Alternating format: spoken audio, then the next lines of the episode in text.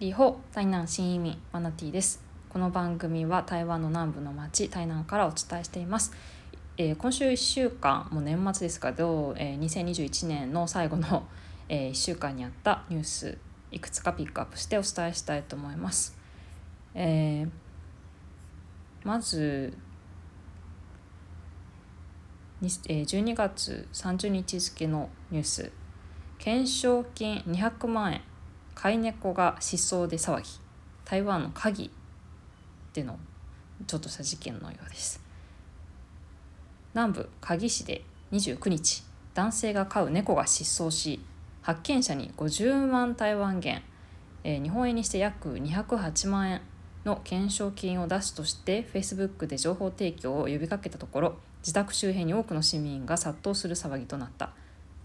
だが猫は30日になって自ら帰宅し結局お金を受け取った人はいなかった。飼い主のコウさんによると猫は2歳のブリティッシュショートヘアで名前はディーディ、え弟っていう意味で、え、まあ若い男の子とかちょっと幼い男の子を呼ぶ一般的な呼び名ですね。ディディ、えー、通常は外出しても20分程度で帰宅するはずが29日はお昼頃に外に遊びに行った後夕方になっても戻らなかったという。猫の失踪に焦った k o さんは多くの人に一緒に探してもらいたいとの思いから Facebook で情報提供を呼びかけた。当初懸賞金は30万円あ30万元、えー、約日本語で日本円で約125万円。に設定する予定だったものの興味を引くために50万元に引き上げたという。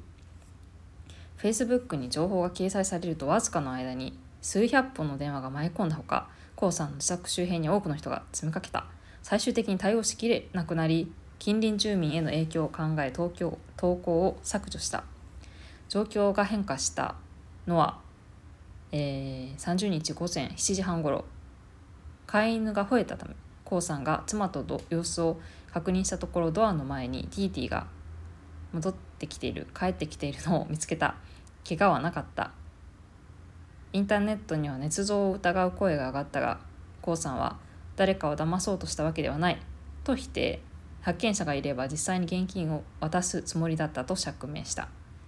まああまりにも大金の懸賞金だったので、えー、猫を捕まえようとたくさんの人が詰めかけたと。いう騒動だったようです。まあ、かなりお金持ちのお家の猫だったみたいですね。ブリティッシュ、えー、ショートヘアまあ写真がついてますけど本当に高そうな猫ですね。はい次12月30日粗大ごみとして出された棚から金の装飾品80万円相当持ち主に返却。南部台南市の、えー、シュエジャーですね。これ学校区かな？日本語読みしたら、えー、シュエジャーで29日市の環境保護局の清掃員が粗大ごみの収集をした際古い棚の中からおよそ20万台湾元日本円で約83万円の、え、相当の金の装飾品が見つかった。その後町内会長らの協力により持ち主が見つかり無事返却された。清掃員によると棚を運んだ際に物がぶつかる音がしたが周囲を見渡しても異常が見られなかったためそのままトラックに積載。その後棚をトラックから下ろした際引き出しえ滑り出した引き出しを取り外したところ中から装飾品が出てきたという。清掃員は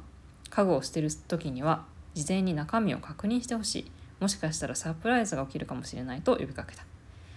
写真がついてる記事ですけどあの金のあの多分純金と思われるネックレスとかなんか純金の ちっちゃいけど純金の金塊のようなものとか指輪とかがあの出てきたみたいですね。はい次。12月30日。コンビニが初めて首位に。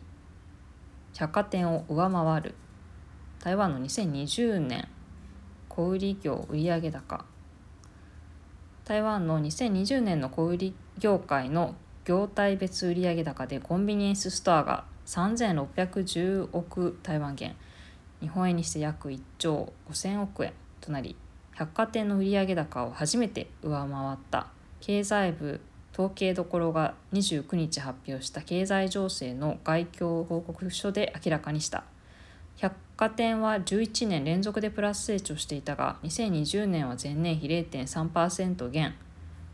の3541億元だった。一方コンビニの売上高は同8.9%増加した。統計どころの担当者は新型コロナウイルス禍でコンビニが躍進した理由について店舗数が多い上にティッシュペーパーなどの生活用品も販売しており高い利便性を有しているためだと指摘した。今年は5月に台湾内での感染が急拡大した影響で産業構造の変化がより明確になった。統計どころによると今年1月から11月までのコンビニの売上高は前年同月同月え同期並みの3311億元だったが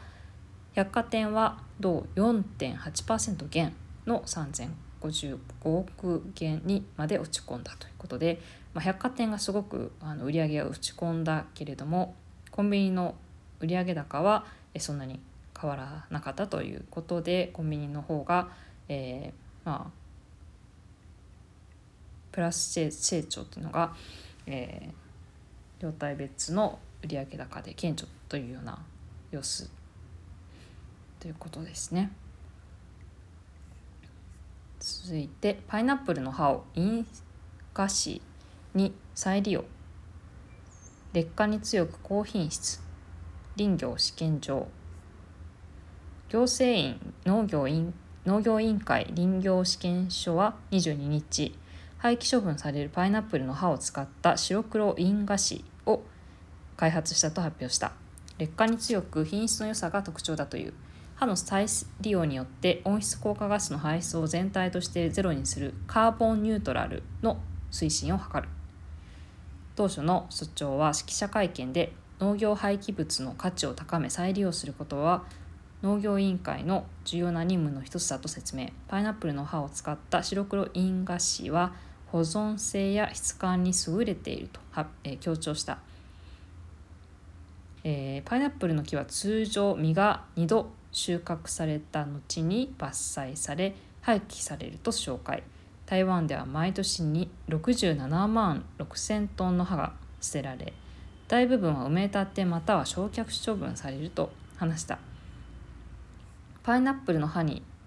えー、ついては、えー、かつて中高大学の教授が3年間にわたり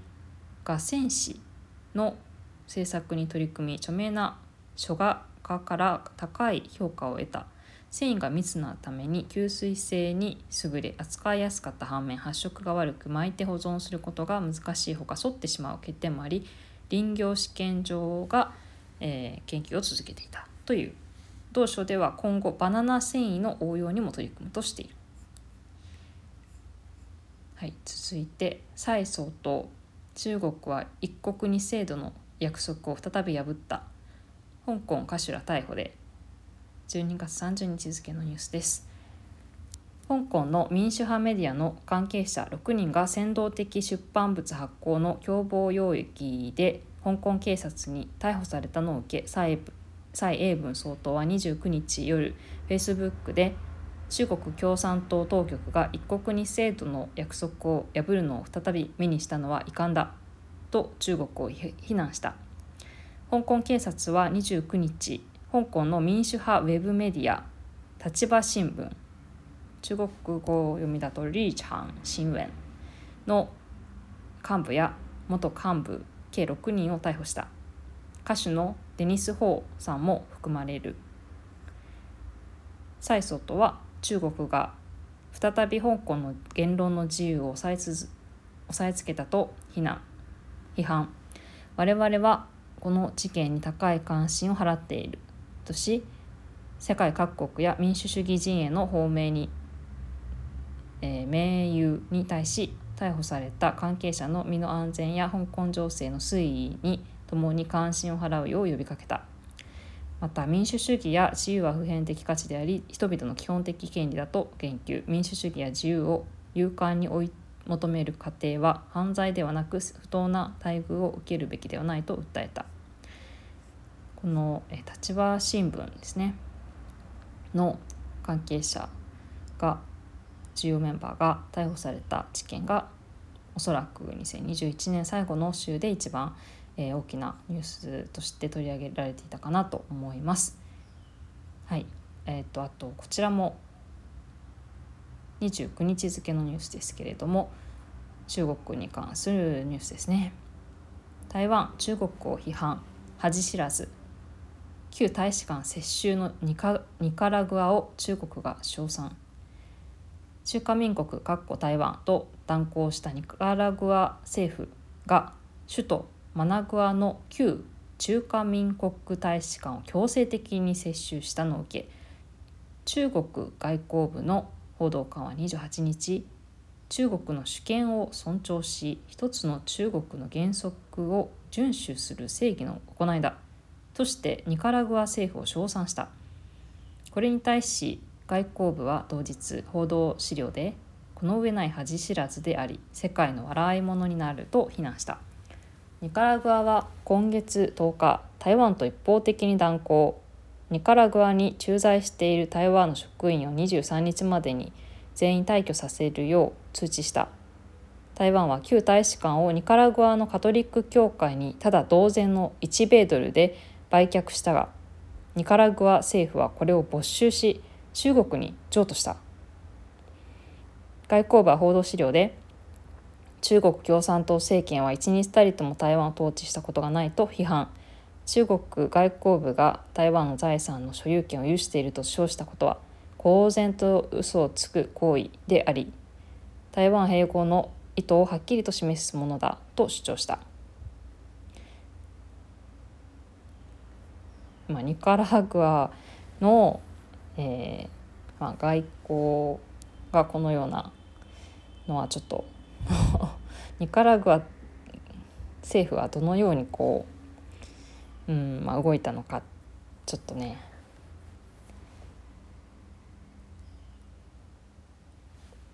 まあ、明らかにこう中国の思い通りにことが進んでいたというような印象を受けますよね。続いて、まあ、ちょっとこれ最後年末年始なのでこのニュース入ってますね12月31日のニュース。台湾の初日の出当園以内以南では見られる可能性高く台北や東部は期待薄。中央気象局は30日台湾各地の初日の出の予想を発表した。当園以南では見られる可能性が高いものの台北都市圏や東部北海岸では雲が多くあまり期待できないとしている。気象局が31日発表した天気予報によれば大晦日の31日は北東の季節風の影響で北部や北東部では日中の気温が17から19度までしか上がらず比較的涼しくなる。中部や南部は22から25度まで上がるが夜は13から16度まで下がり昼夜の気温差が大きくなる、まあ、雨が降る可能性があるので、えー、北部の一部でね、まあ、雲が多いようですね北部や東部の方は。ということで、まあ、南部中部とか南部とかではよく晴れる模様なので初日の出も見られるかなというところです。まあ、初日の出だいたい山の方にあの西部だと山の方山に登って日の出がよく見れる場所に見に行く人が結構いるみたいですね。良いお年をお迎えください。ではまた来年再会。